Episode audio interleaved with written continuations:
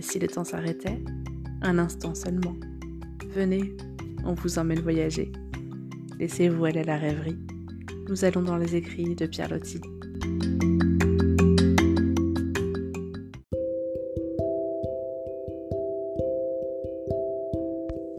J'arrive à la maison au petit jour, par grande pluie d'automne, froide et désolée.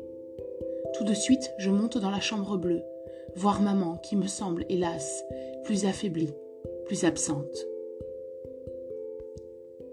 Voici tout à fait le lugubre chien et loup.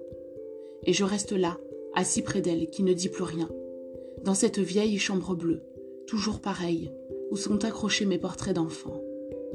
Je regarde le feu qui couve dans la cheminée, maman qui s'affaisse dans son fauteuil, les murs dont le bleu pâlit en grisaille, et les vieux portraits confus.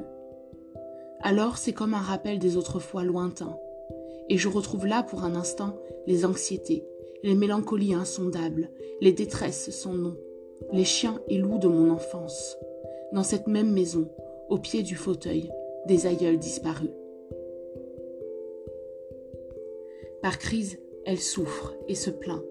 Sa plainte de mourante est quelque chose d'à part, que sans doute j'entendrai longtemps, toujours, en souvenir une sorte de gémissement si mélancolique et si résigné, qui exprime en même temps la souffrance et un profond étonnement de souffrir ainsi. Un étonnement presque enfantin, doux et sans révolte. Elle commence aussi à faire ce sinistre geste de ceux qui vont finir, tendre les bras, tendre les mains, comme pour prendre des choses dans le vide. Et toujours ces mouvements sont accompagnés de ce plaintif et long gémissement de surprise, presque d'épouvante mais d'épouvante résignée. Je l'aurais cru plus calme, avec sa foi ardente à l'heure de sa fin. Ces pauvres plaintes d'étonnement et d'effroi me font un mal que je ne prévoyais pas, m'apportent le doute suprême, la finale désespérance. Elle dit aussi des choses qui restent dans le sentiment de sa plainte, d'une triste voix effarée que nous n'entendrons bientôt plus. À la veillée, elle ne parle plus, les yeux fermés, elle se plaint faiblement, agite ses pauvres mains, toujours. Et nous sommes tous là, dans la chambre bleue, attendant. En réalité, c'est bien comme si elle n'existait plus, puisque sa pensée sans doute s'est éteinte, comme sa voix. L'heure fatale de onze heures passe, minuit, une heure passe. Aucun changement ne survient dans son attitude, et sa faible plainte. Alors elle respirera jusqu'à demain matin. Vers deux heures de la nuit, je vais m'étendre, tout habillé dans la chambre arabe, et je m'endors dans un lourd sommeil de fatigue. Le crépuscule arrive. Ses yeux ne s'ouvrent plus, et jamais ne s'ouvriront plus. Par instant, elle se plaint encore.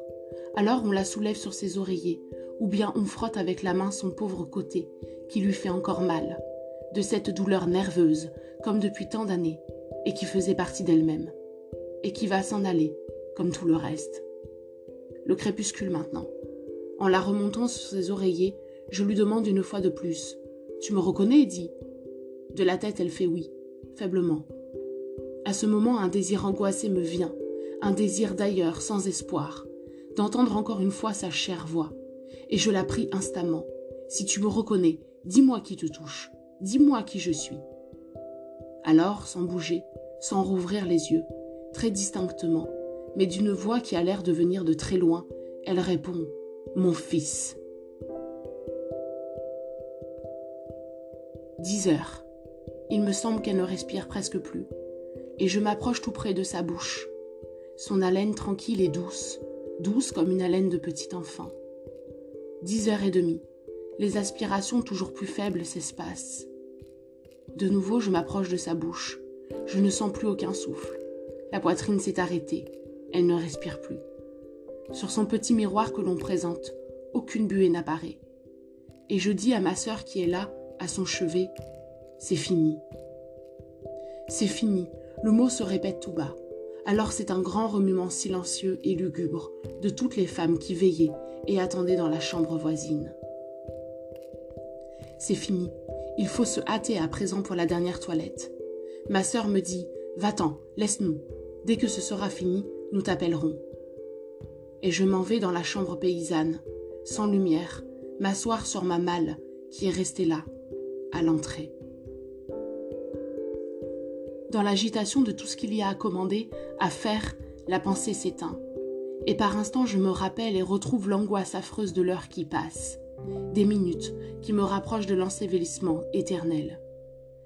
Et je laisse tout pour remonter dans la chambre bleue, regarder encore, embrasser le cher front, la chère pointe de cheveux blancs qui s'avance au milieu.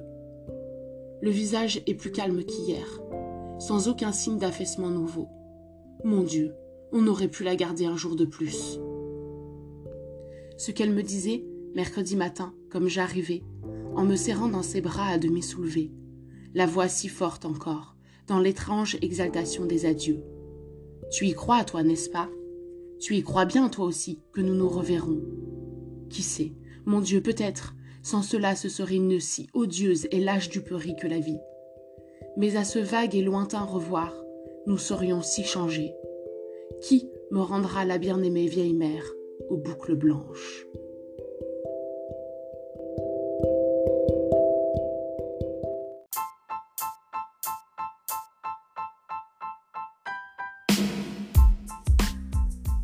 Alors, ce voyage vous a plu? Reprenez vite un billet et suivez-nous sur Pierre Lotillon, Pierre.